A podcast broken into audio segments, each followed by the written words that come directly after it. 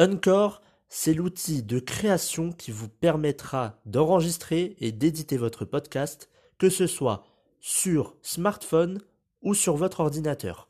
En plus de cela, vous pourrez distribuer votre podcast sur les principales plateformes d'écoute, que ce soit Spotify, Apple Podcast ou encore plein d'autres. En plus de cela, vous pourrez monétiser votre podcast avec un minimum de partenariats.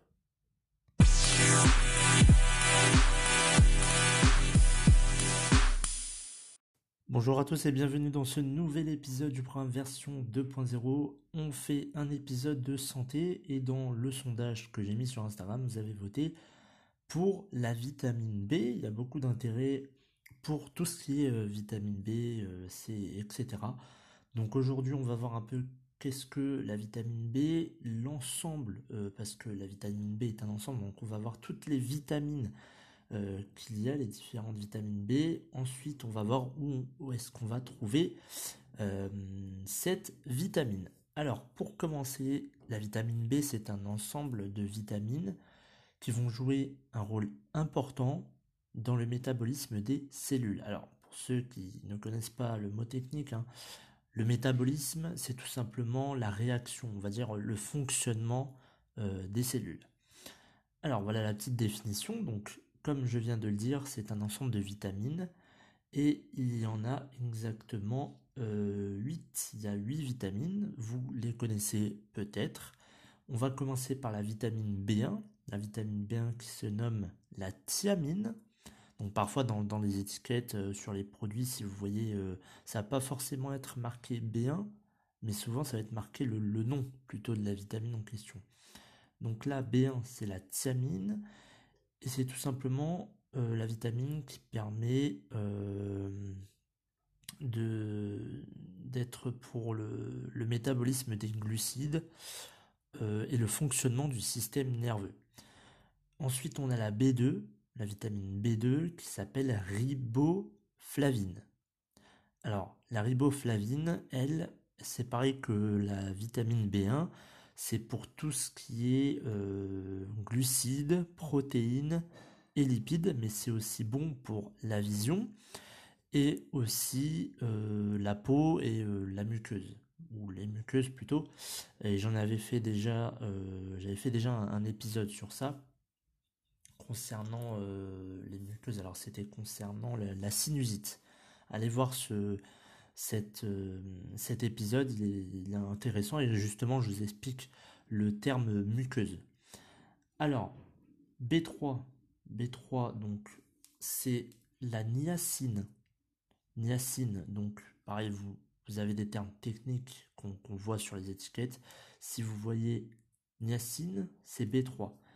Et tout simplement, c'est dans la production des globules rouges ainsi que la synthèse des hormones sexuelles. Donc on a deux types euh, de choses. Alors je vous ai pas expliqué que toutes les vitamines que je suis en train de lister, euh, ils ont la même fonction, c'est dans le métabolisme des glucides, euh, des protéines et des lipides. Donc je vais pas le répéter à chaque fois.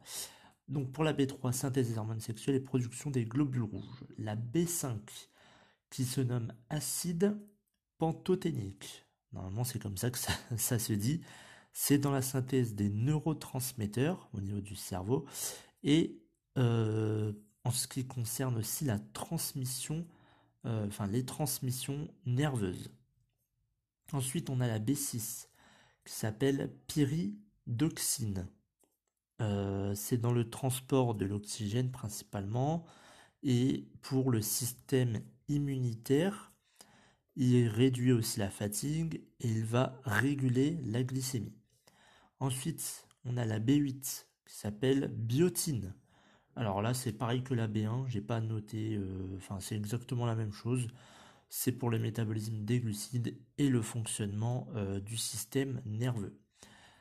B9, euh, qu'on connaît, je pense, de nom, qui se nomme acide folique. cette vitamine-là, donc la B9, est importante et et pratique pour la cicatrisation des blessures. Donc lorsque vous vous blessez, c'est là où la vitamine B9 va rentrer en action. Et enfin la dernière qu'on connaît aussi, la vitamine B12 qui se nomme cobalamine. Alors me demandez pas, c'est des termes techniques. Je vais pas rentrer dans les détails euh, tout de suite. Je je vais pas forcément rentrer dans les détails dans cet épisode. Concernant la vitamine B12, c'est pour le système nerveux et le transport de l'oxygène. À savoir, la vitamine B3 et B12 sont déjà fournis, alors en petite quantité, vraiment c'est, c'est tout petit, en petite quantité par l'organisme. Et le reste, bien évidemment, est fourni par euh, votre alimentation. Alors justement, où trouver cette vitamine B? Euh, Principalement dans les levures de bière ou alimentaires, on la retrouve dans les graines, on la retrouve dans les légumes, surtout euh, les légumes verts, donc consommer euh, chaque semaine des, légumes, des légumes verts, et on a aussi dans les noix. Et souvent ça revient, hein, les noix, les graines, les légumes et les fruits forcément. je pense que vous connaissez tous la chanson. Et euh, dans les levures de, de bière ou alimentaires. Alors, si, votre alimentation est riche en protéines, il faut pas vous inquiéter pour euh, l'apport de, vitamine B. Vous aurez jamais de carence en vitamine B, puisque aujourd'hui, avec l'alimentation que l'on a, c'est suffisant. Donc euh, c'est rare déjà d'avoir des, cas de carence en vitamine B. Euh, j'en ai jamais eu, je pense que vous non plus. c'est pas en allant chez le médecin j'ai jamais entendu un médecin me dire euh, oui, bon, bah, la vitamine B, il va falloir peut-être euh, augmenter euh, ça, mais en tout cas, il y a des cas hein, dans, le monde, mais en tout cas, nous, en France, en Europe, aux États-Unis, au Canada, etc., on n'a pas trop à s'inquiéter dans l'apport en vitamine B. notre alimentation qui est riche en protéines, en viande, bon certains par rapport aux végétariens, le végétalien et tout, eux aussi n'ont pas à s'inquiéter. Euh, il faut faire attention parce qu'ils mangent pas euh, tout ce qui est d'origine animale, ni les œufs, ni le lait, ni rien qui est en provenance d'un animal. Donc eux, forcément, ils doivent faire attention, mais par exemple, ils peuvent manger des graines et des légumes verts, des fruits bien évidemment, et normalement tout ira bien pour ces personnes. Alors voilà, l'épisode est déjà terminé, il est très court. On a c'est mieux. Je, pense que normalement je fais des épisodes qui sont un peu plus longs, qui durent un peu plus de 10 minutes. Mais au moins là, c'est fait. Il n'y avait pas beaucoup de choses à dire sur la vitamine B. Bien évidemment, il faut en consommer pour ceux qui ont par exemple des, euh, de la fatigue. Je pense pas. Alors la fatigue, c'est la B6. Mais si vous avez de la fatigue, vous n'allez pas vous dire ah bah non, c'est parce que j'ai pas de vitamine B6. Ça va jouer. Euh, enfin, c'est ça va jouer, mais pas énormément, quoi. Donc il y a toujours d'autres facteurs à côté, mais en tout cas, c'est toujours bien de prendre en compte euh, ce à quoi ça sert pour euh, les différentes vitamines euh, B.